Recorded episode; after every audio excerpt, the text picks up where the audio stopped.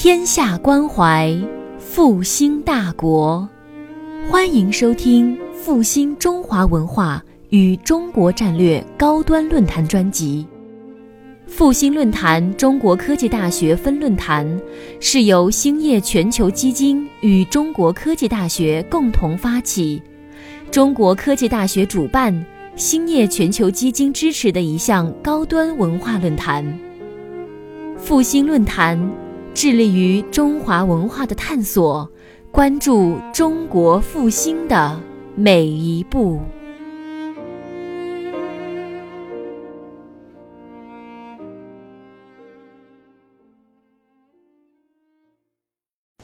今天呢，我呢，这个给我的这个题目是关于这个中国，呃，寻找中国发展的这个经济发展的新引擎。那么呢，我想呢，这个要说清楚，呃，中国经济发展的新引擎，我们可能先要去回过来，就是看一下，就是原来是什么引擎，啊，过去的旧的引擎是什么样。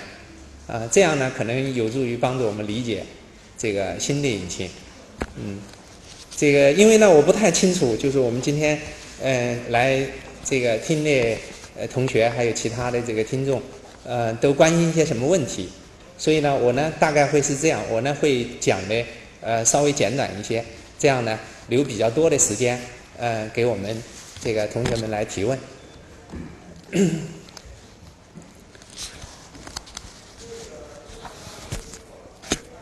这个我这个年龄呢，呃，应该说是这个今年是建国六十年了，这个正好是参与了这这个建国的，没有六十年有五十多年，啊，所以昨天在路上他们说八零后，那我们是我说我是六零后就参加工作了，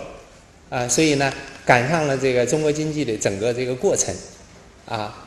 呃，因此呢，呃，我想这这个讲这个中国经济的这个引擎。就是回过来要看一看我们这个六十年，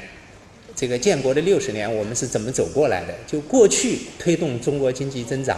啊，它的主要的动力在什么地方？啊，引擎这个词本来就是从这个英语 engine 过来的，呃，实际上就是讲发动机。那么中国经济的发动机是什么呢？这个，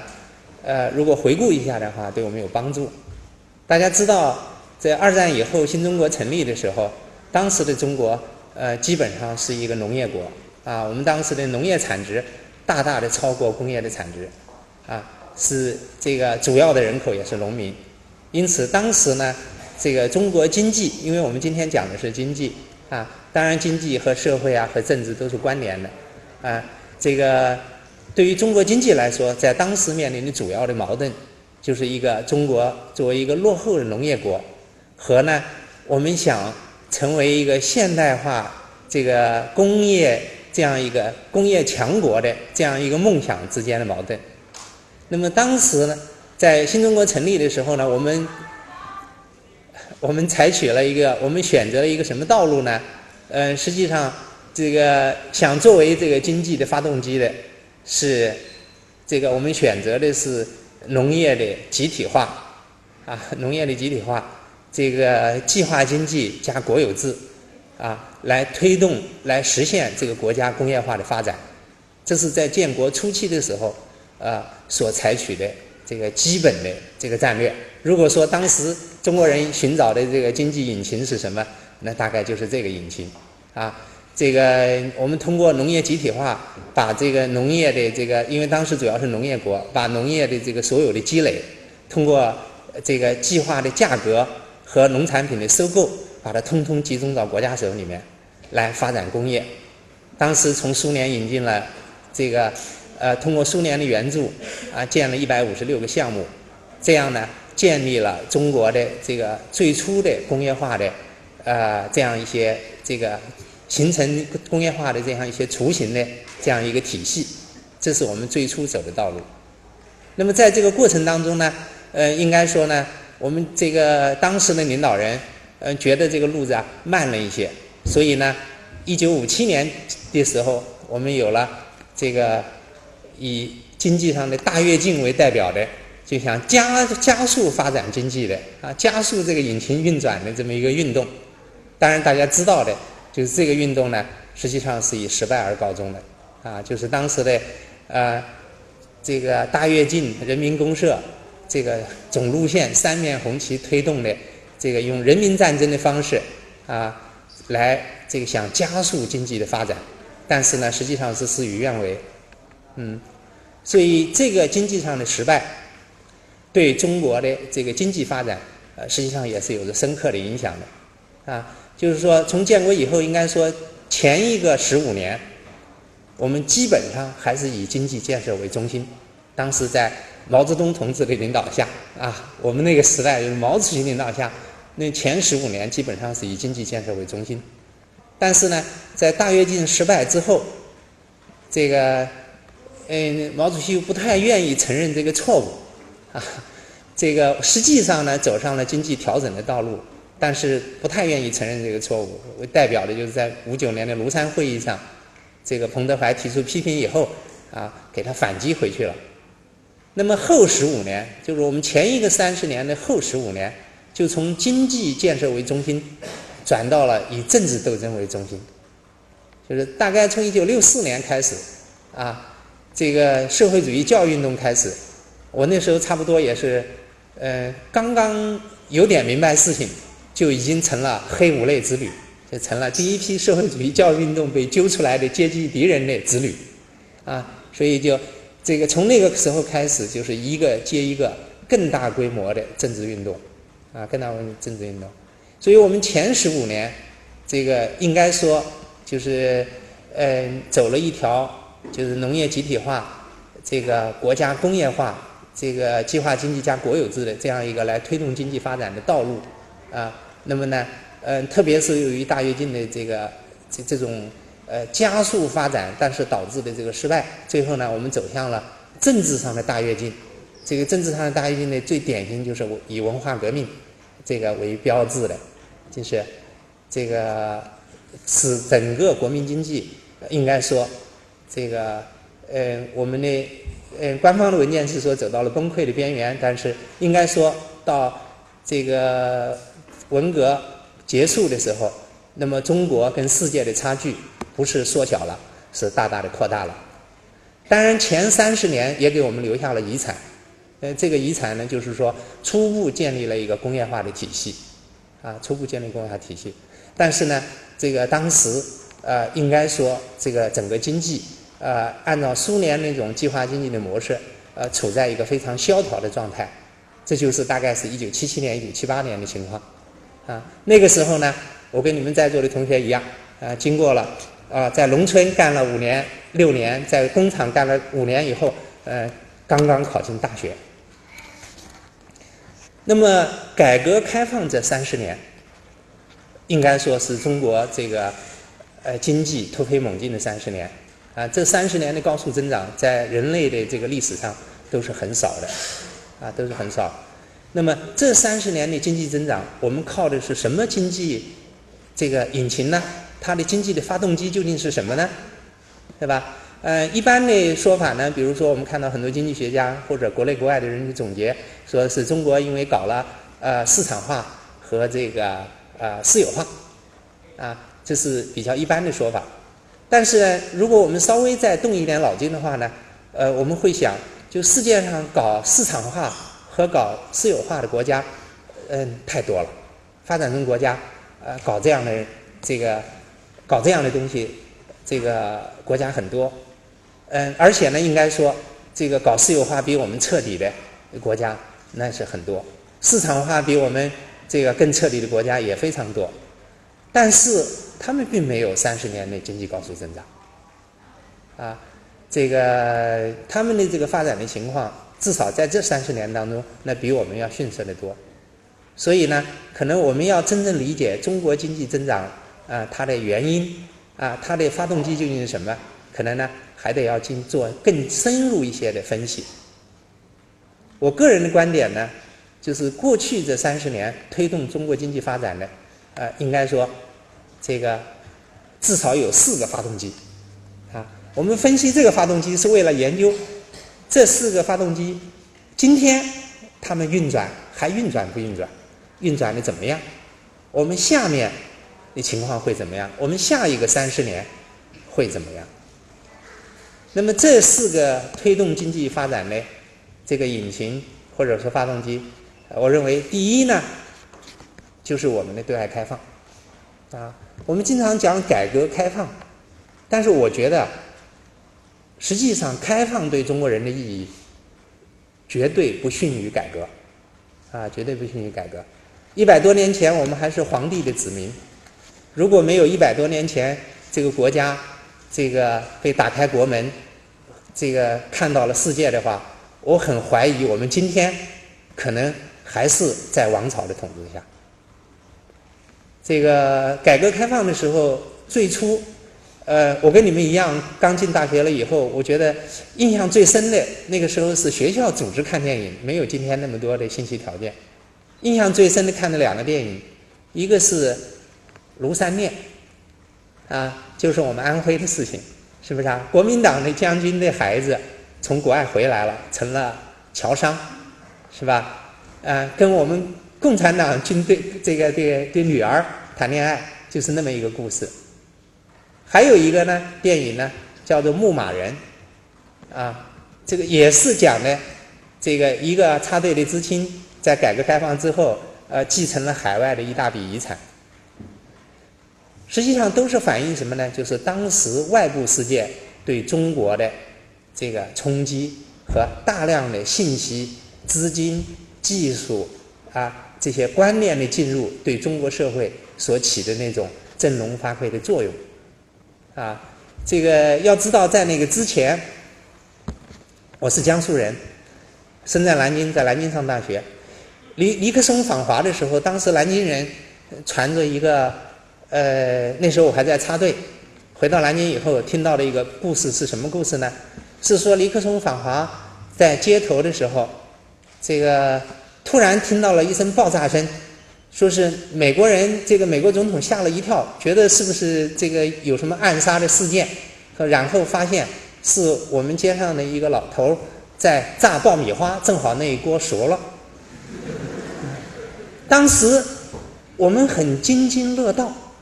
哎，觉得你看我们中国人也挺了不起，那美国人被我们爆米花就吓了一跳。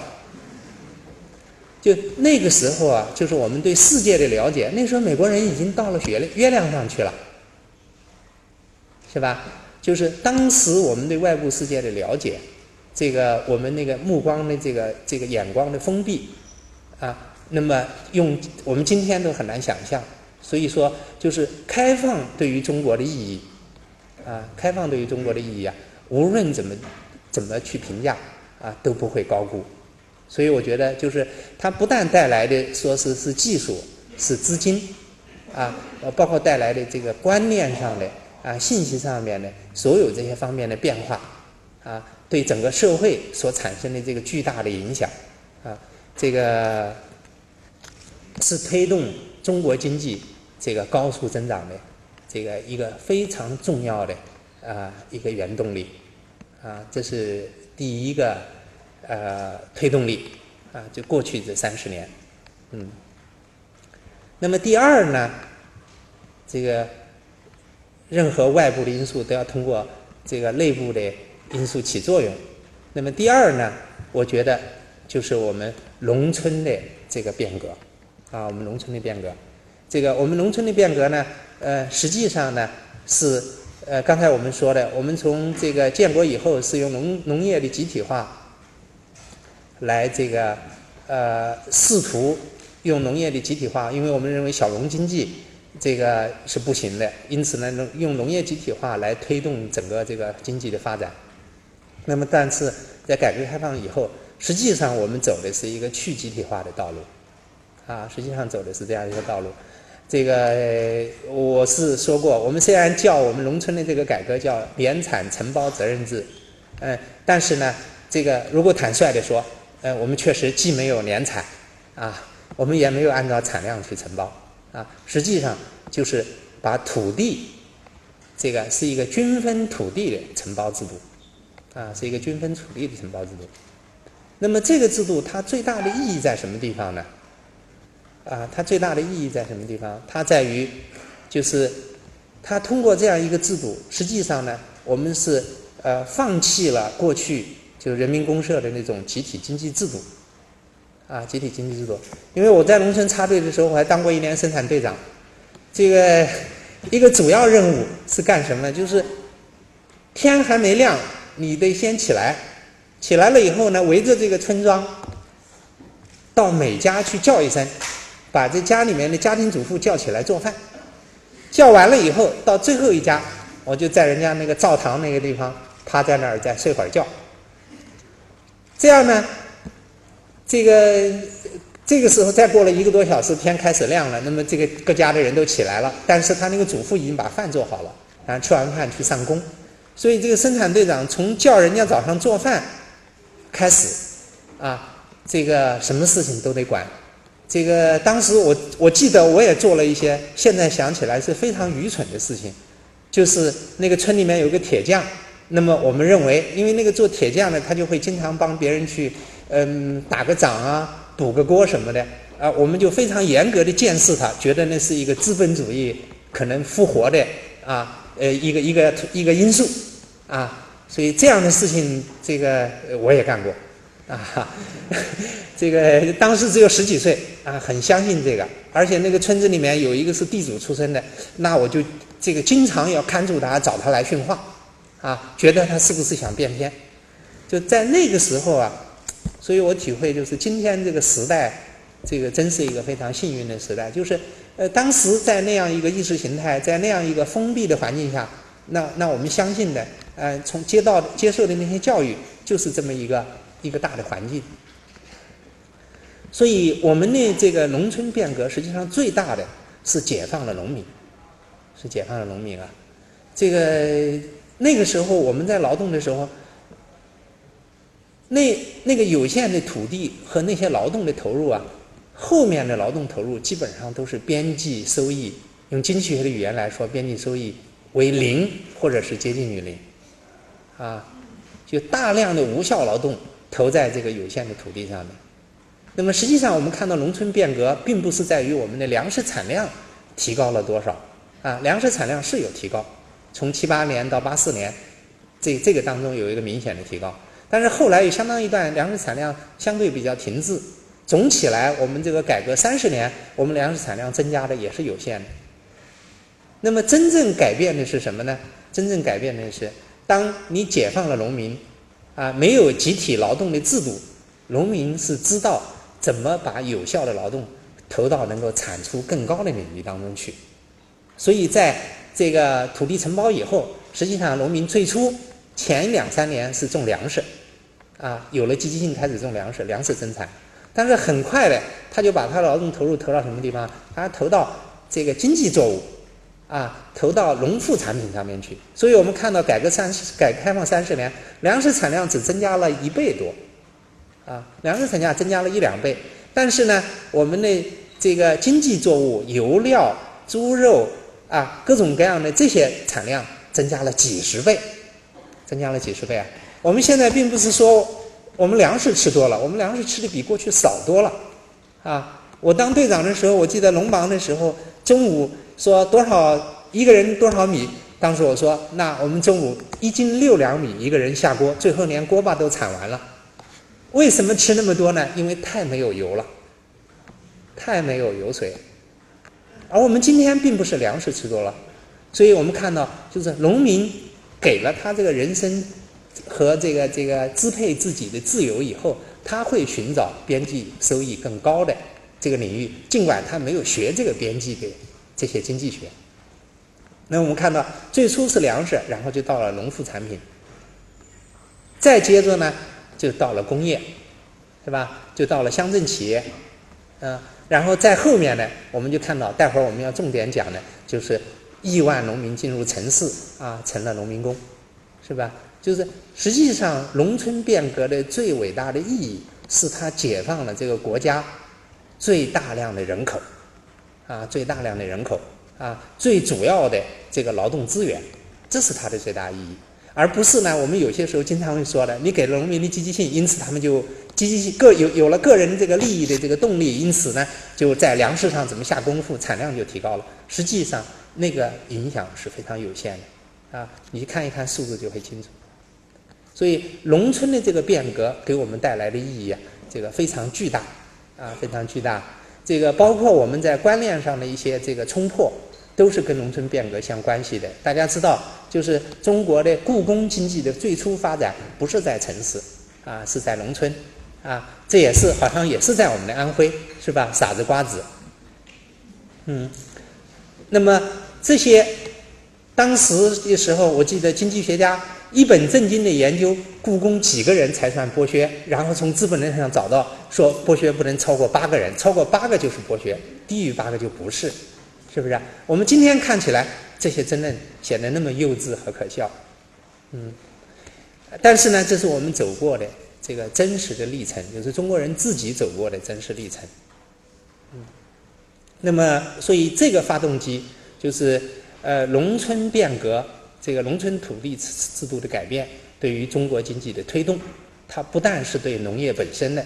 啊，它对于我们今天我们所谓生活质量的提高啊，至少在吃的方面啊，大家说金融危机了，那个餐馆里面一点看不出危机来，我们主要吃的不是粮食，是。由于这个变革所产生的农副产品的巨大丰富，啊，包括中国经济，中国能够成为世界工厂，是靠我们亿万的农民工进入了工业，进入了城市，啊，这都是农村变革的后续的它的这个效应。那么第三个发动机是什么呢？第二，第刚才我们讲的第二个是农村，第三个呢，呃，就是我们的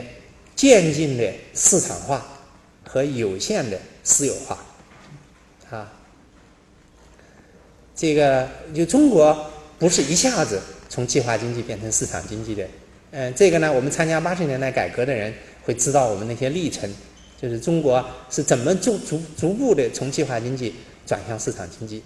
啊，怎么逐步转变的这么一个过程。嗯，中国呢没有走一个像后来这个俄罗斯那样的那种 big bang，就那种一夜之间的。这个解除价格控制啊，引进市场机制，那么造成这个呃 GDP 的呃连续五六年、六七年的大规模的倒退啊，包括呢这个呃几十倍的通货膨胀，我们走的是一个渐进的道路。那么这条道路呢，也被历史证明是一个比较符合中国国情的道路啊，比较符合中国国情道路。我们当时在价格改革上，这个当时也是我们这批年轻人啊提出来的，就是。呃，用价格双轨制的办法，一方面呢保持计划价格，一方面呢逐步的引入市场价格，逐步的让计划价格占的比重越来越大，啊，替代市场，替代计划价格。那么这个过程呢，从八五年一月，国务院采纳了这个决这个这个建议以后，啊，发出文件以后，一直到这个九二年前后，基本上完成了这么一个过程。啊，基本上完成一个过程。当然，我们今天我们有些价格仍然是国家控制的。待会儿我们要说，啊，就是市场化的过程，呃，这个里面呢，到了今天越来越成为一个利益上的博弈，啊，一个考量，不是一个简单的说，呃，让它更市场化就是改革，或者国家再控制一些就是不改革。我们待会儿会分析这个问题，就是我们是一个渐进的市场化，然后呢，我们是一个有限的私有化。啊，大家知道的，我们现在一些国民经济的骨干企业还是国家的，或者是国有控股的。但是呢，从这个傻子瓜子的故宫开始，啊，那么呢，我们这个呃，从个体户啊，这个到这个这个呃，当时的乡镇企业，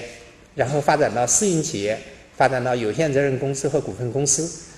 这样呢，这个打开了这个经济发展的。这个各方面的潜力，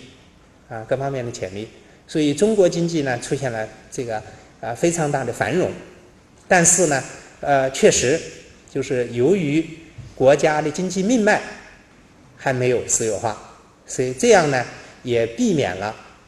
避免了什么呢？呃，避免了国家的经济的命脉掌握在少数私人或者是家庭手里面，啊，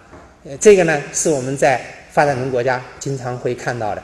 啊，我们知道那个泰国的他信总理，这个这个为什么被赶下台呢？那那泰国的电信业啊，很多主要的产业都是他们家的，所以这个时候的矛盾就会尖锐啊。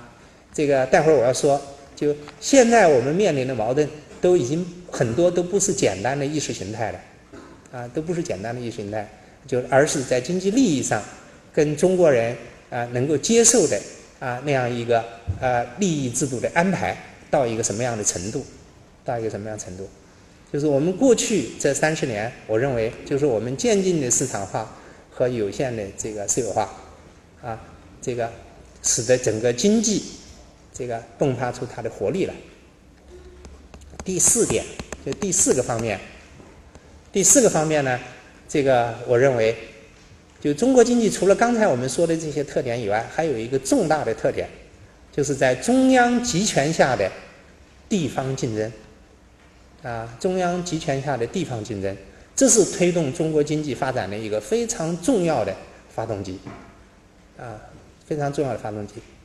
这个地方竞争呢，呃，在这个经济学家的教科书里面，很多时候受到批评的，啊，因为地方竞争确实有它的弊端的一面，有地方保护主义的一面，是不是啊？这个有重复建设的一面，但是呢，这个中国在中央集权下的地方竞争。在我私有产权还不够发展，在市场经济的体系还不是很完备的情况下，它起了一个非常特殊的作用，起了一个非常特殊的作用，就是推动经济增长的作用。这一点呢，可能我们大家在这一轮的这个经济增长当中看得更加明显。现在投资的主体把中国从这一轮受世界金融危机冲击、经济衰退啊当中第一步拉出来的这个推动力。现在主要的是靠这个政府投资，而主要是各个地方的投资，啊，所以地方政府在中国啊起一个特殊的作用，就是它在某种意义上，它在产权不足的时候起了一种替代产权的这种竞争的作用，啊，所以我们看到地方之间的竞相开出更优惠的条件，这个去招商引资，啊，是推动中国经济发展的一个重要的动力。啊，所以一些新自由主义的这个这个思想家，有的时候会说说中国对资本真是世界上的很少有的天堂，啊，是特别好的地方。像我们张五常就会这么说，嗯，就是由于地方竞争的存在，所以它给商业的发展啊创造了一个特别这个良好的环境。那么这个呢，对于推动中国的经济增长也起了非常关键的作用。那么，过去三十年，如果说主要是由于这四个这个经济的发动机在推进的话，那么呢，我们也可以再回过来看一下，这四个发动机在今天都面临着很大的挑战，都面临很大的挑战。这个首先，比如从对外开放来说，最初的时候，当我们打开国门的时候。这个中国跟跟这个西方发达国家存在一个巨大的落差，在有巨大落差的时候，所有的信息、技术、经验，对于我们来说都弥足珍贵，对于我们都有一个巨大的这个我们有一个后发优势。但是经过这三十年的消化，一方面是我们中国进步了，现在中国人到国外，我告诉你们，我第一次出国的感觉，回到北京。一下北京机场，我的感觉就是从城里回到了乡下，啊，这是当时真实的感觉。今天中国人是什么？今天中国人到了国外，经常是觉得，哎呀，这个发达国家不发达，没有我们好。它体现了中国这个巨大的变化。我们那个时候回来的时候怎么样？就是要一个彩电的指标，是不是啊？为了在国外，有些我们有的同学在国外，为了凑住。登满那个天数才有指标，最后两天就是登在那个地方，专门等时间够了，好回国有一有一个买一个彩电的指标。那么今天，西方超市里面、西方的这个商店里面最好的东西，我们中国都有。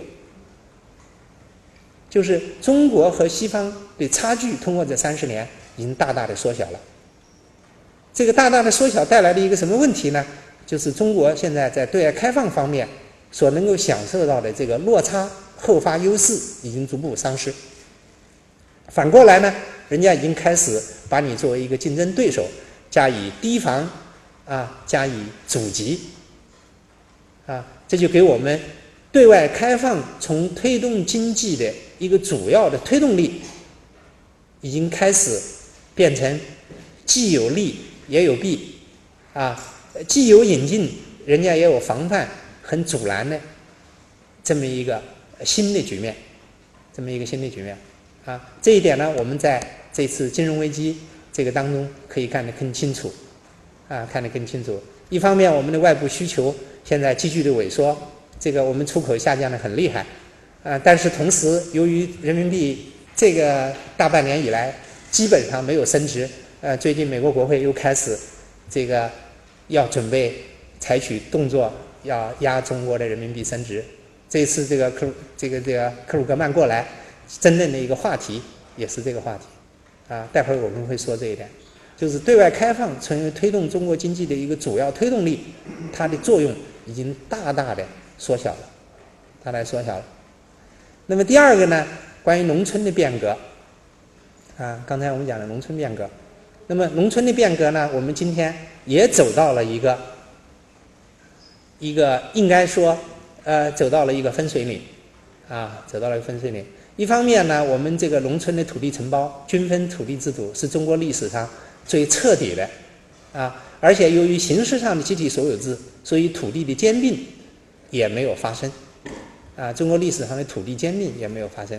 所以现在中国的农村土地保持着相对来说是最平均的这个农民耕种的这样一个制度，但是随着技术的进步，这种小农经济的不规模，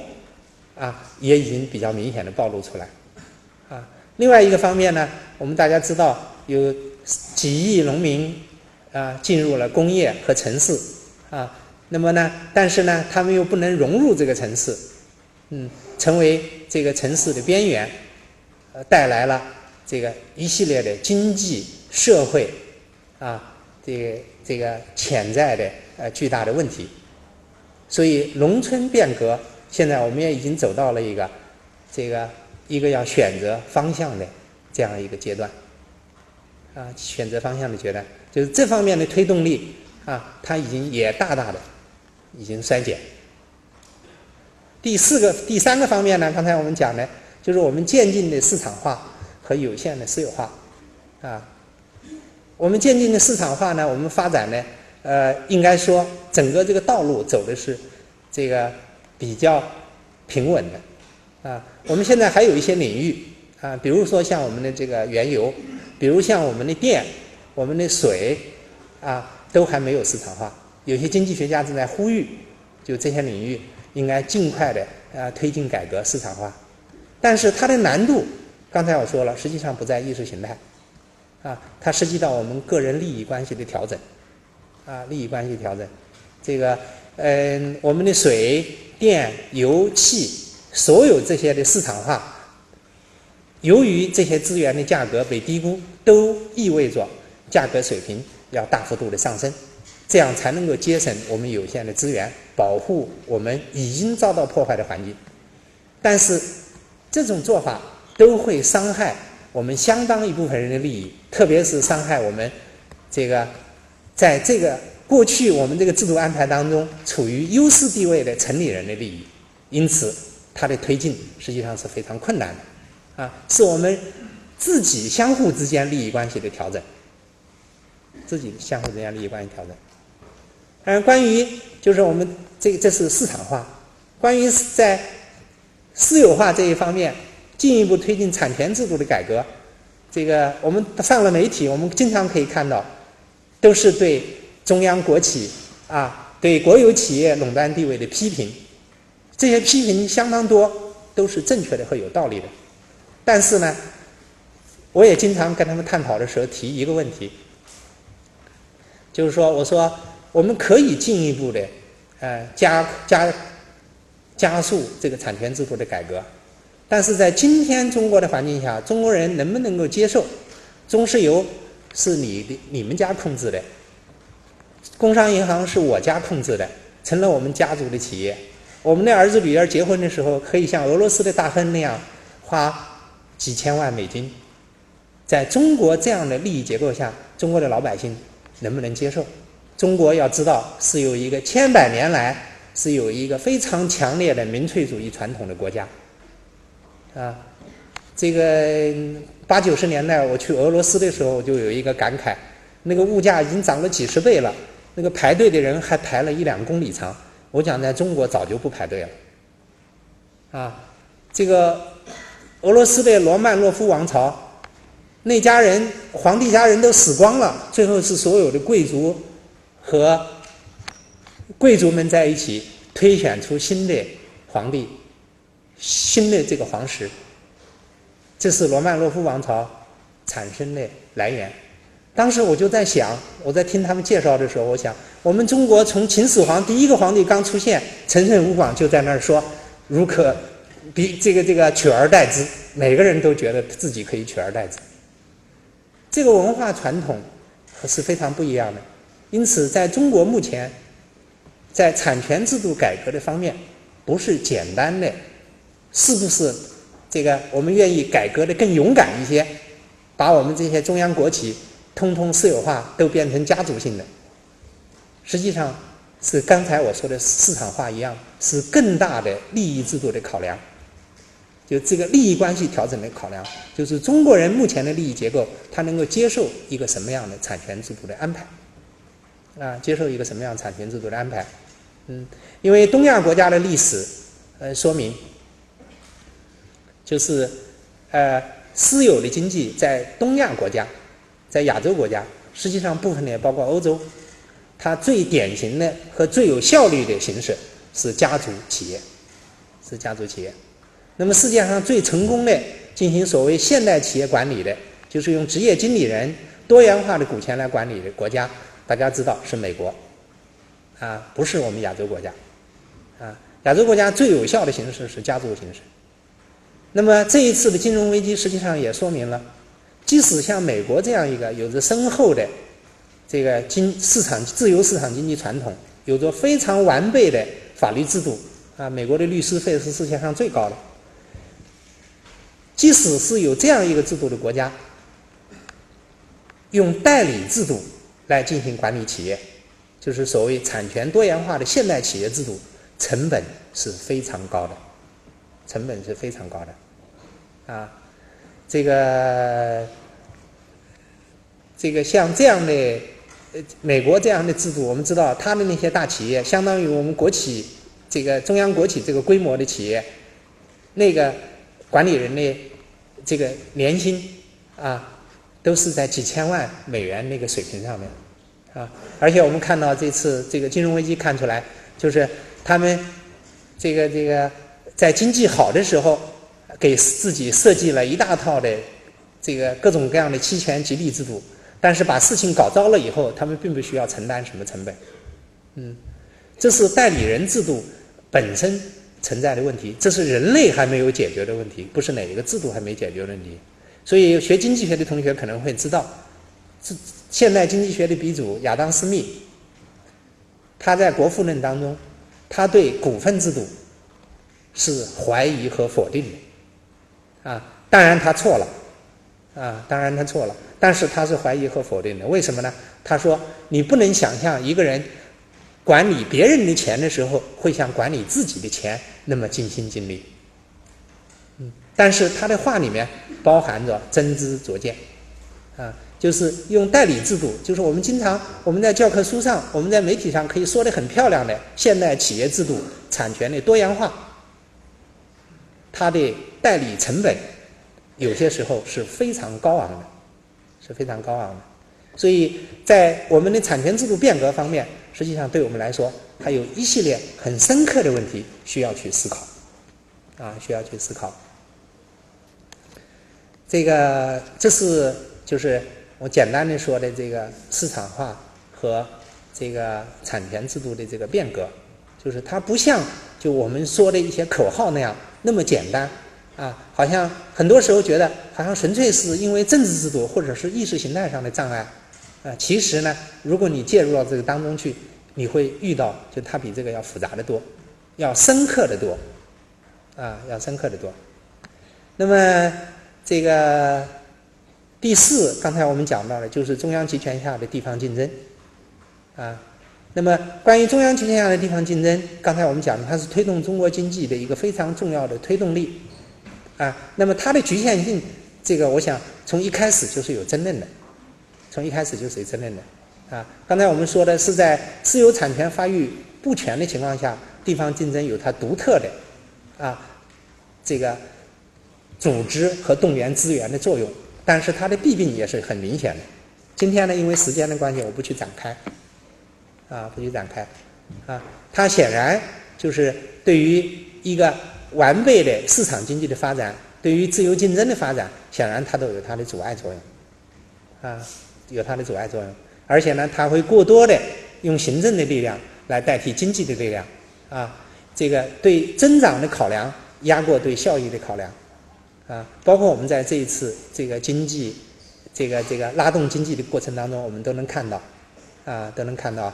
这个我们已有的高速公路上面的车已经跑少了，但是很多地方还在建更多的高速公路。如果是用市场经济的角度去看，这个高速公路也许在十年后、二十年后会有作用或者会收益，但是在今天实际上是不能建的。但是呢，作为政府的行为的时候，它肯定不是浪费，因为将来能用着。所以我们可以比较一下，我在英国学习的时候。这个学习和工作的时候，当时正好赶上修这个英法隧道，啊，修英法隧道。当时的英英法隧道是用私人企业的形式来发起的，啊，股票向英国和法国人这个出售。我当时就觉得很奇怪，我觉得这个英法隧道这种是绝对赚钱的事情，还用得着私人去干吗？但是结果证明我错了，我还没离开英国。英法隧道就宣布破产了，然后当然那个隧道还要继续运转，但是呢，原来的投资人和债权人都变得一无所有，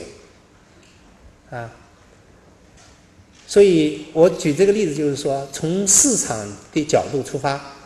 这个所做的投资和从政府的角度出发所做的投资，它的角度可能是非常不一样的。那么现在呢，我们简单的归纳一下，就是说，过去这三十年。推动中国经济发展的主要的发动机，它的引擎，应该说现在呢，这个都到了一个转折的关头，就是它的这个这个经济动能，或者是已经开始丧失，或者都已经严重不足。那么我们今天如果寻找中国经济发展的新引擎，这个新引擎在什么地方呢？对吧？我们提这个问题的时候，肯定不是从短期出发，不是说我们现在有了一个金融危机，我们要用什么措施来应对？没有金融危机，我们也要处理这样的问题。金融危机过了之后，我们仍然要处理这样的问题。就是中国经济过去有三十年的高速增长，过去对这一点是有争论的，啊，有一些经济学家是说说中国这个经济增长呃也不稀奇，因为在东亚国家，呃，日本、韩国这个。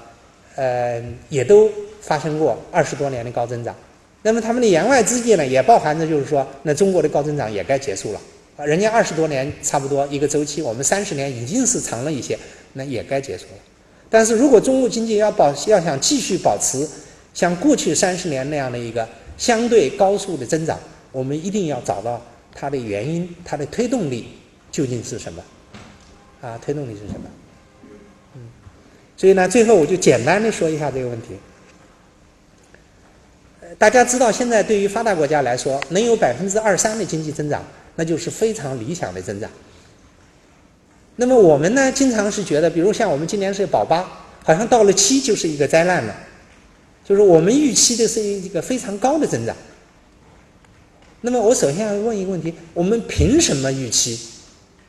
中国会有高增长？为什么人家二三就是觉得是很满意的增长，很了不得的增长？为什么我们一定是要是那么高的增长速度？它的依据是什么？呃，我可以跟大家说，就是预期中国会有高的经济增长，啊，这确实不光是中国人的想法，也是很多世界上的观察者的看法。那么最根本的原因在什么地方呢？不是因为其他的原因，就因为一个原因，因为中国还处在工业化的。这个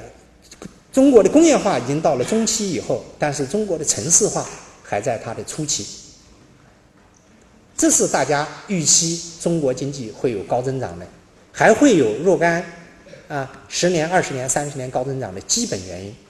就如果我们是一个后工业化社会，是一个城市化已经基本完成的社会，那么它正常的经济增长速度就应该是百分之二、百分之三。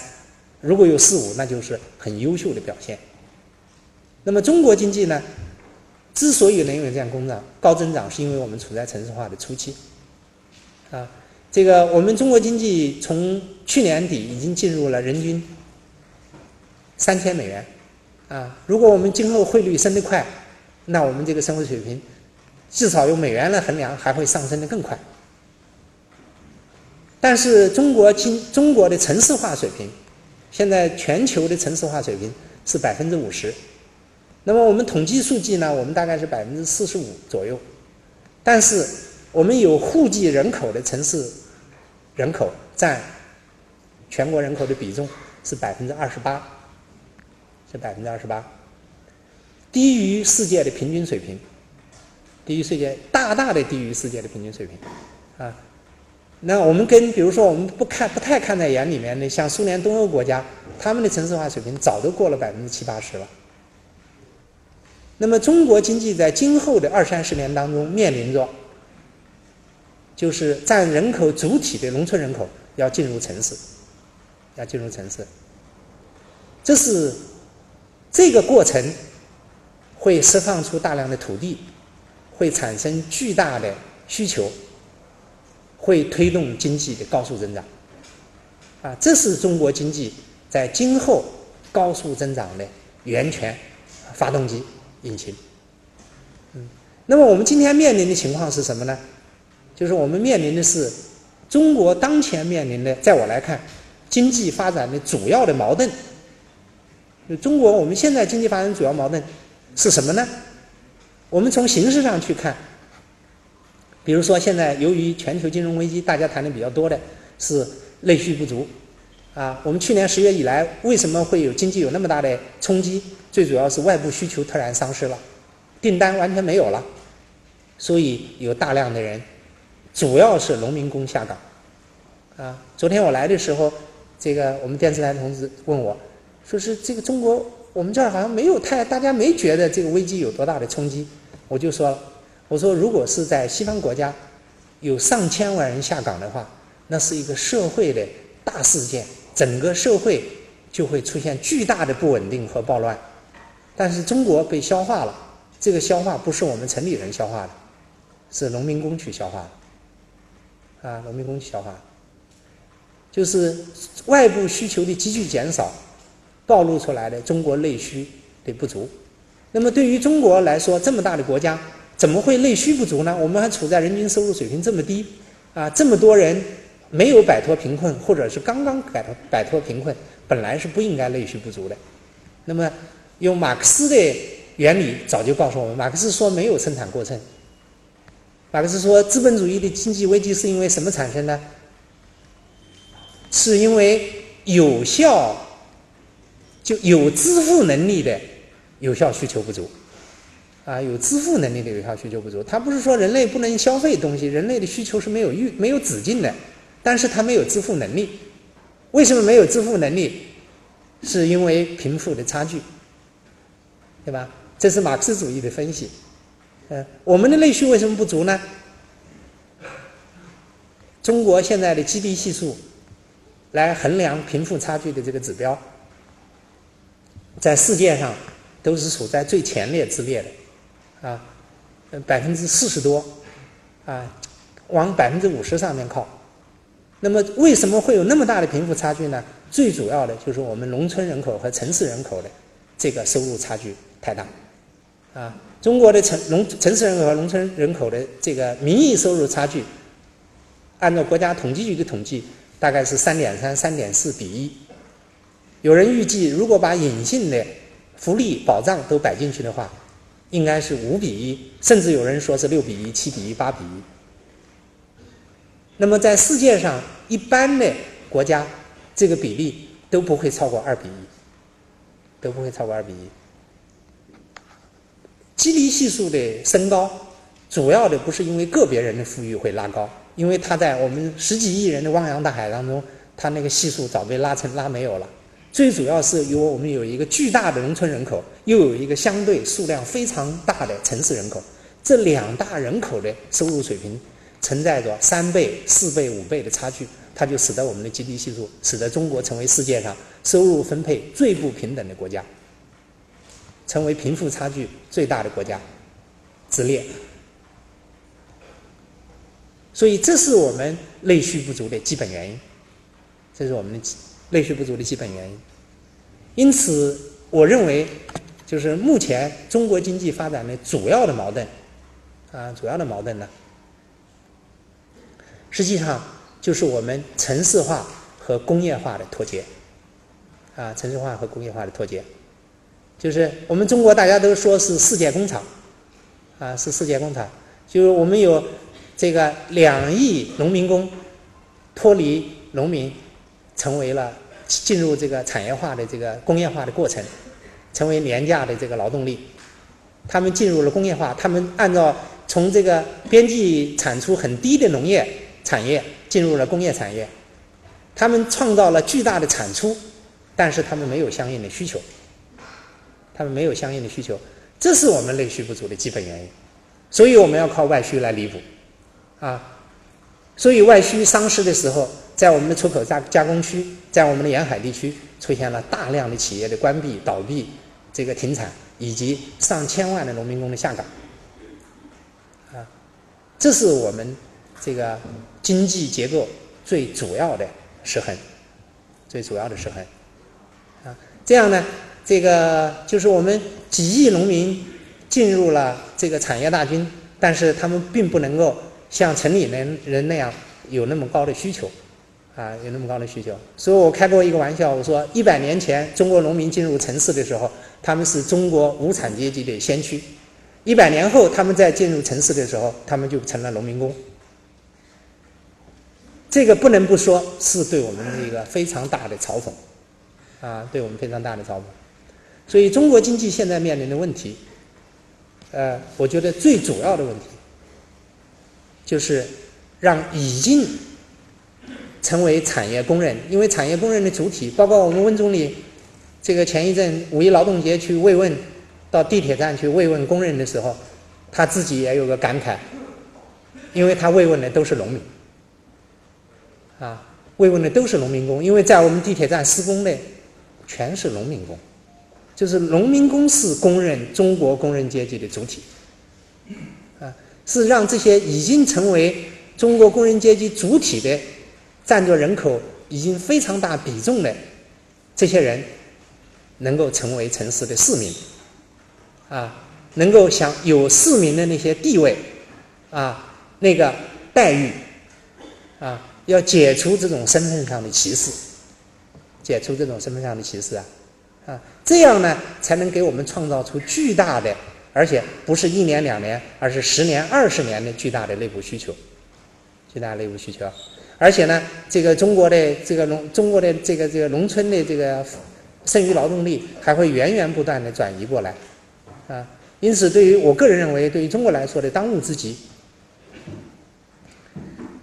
当务之急呀，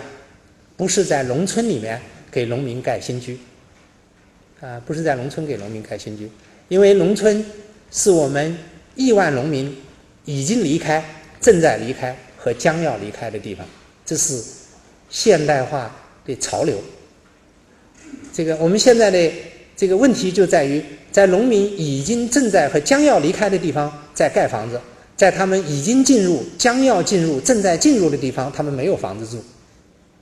这是我们结构上的最大的失调。嗯，所以呢，这个。我的观点就是说，要解决中国今后二三十年的经济高速增长，就要认清中国的基本的国情，抓住我们经济结构主要失调的地方，啊，找到中国经济发展的主要的这个矛盾，啊，我们现在这个由于我们这种二元的这种结构的体制，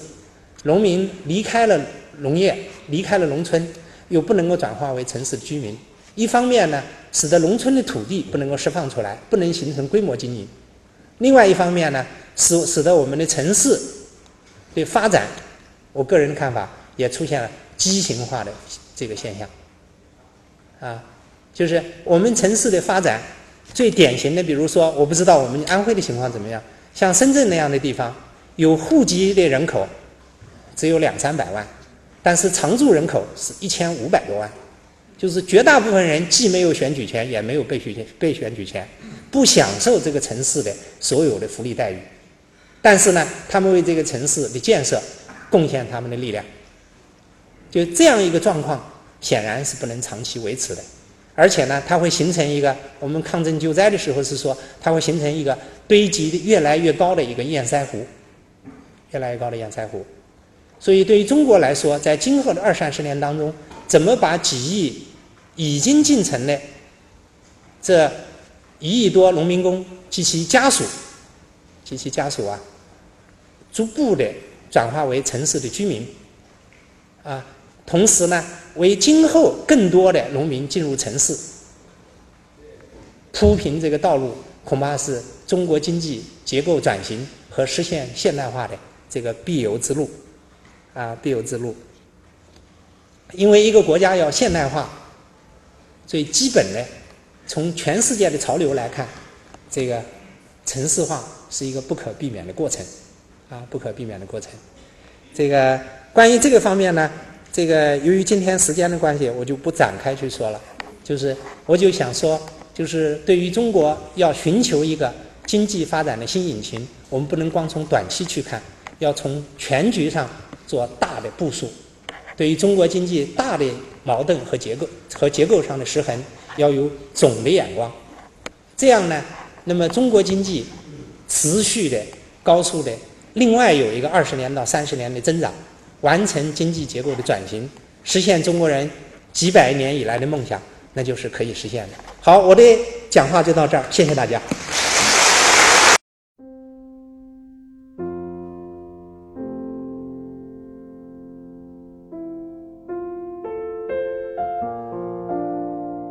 感谢聆听本期复兴论坛。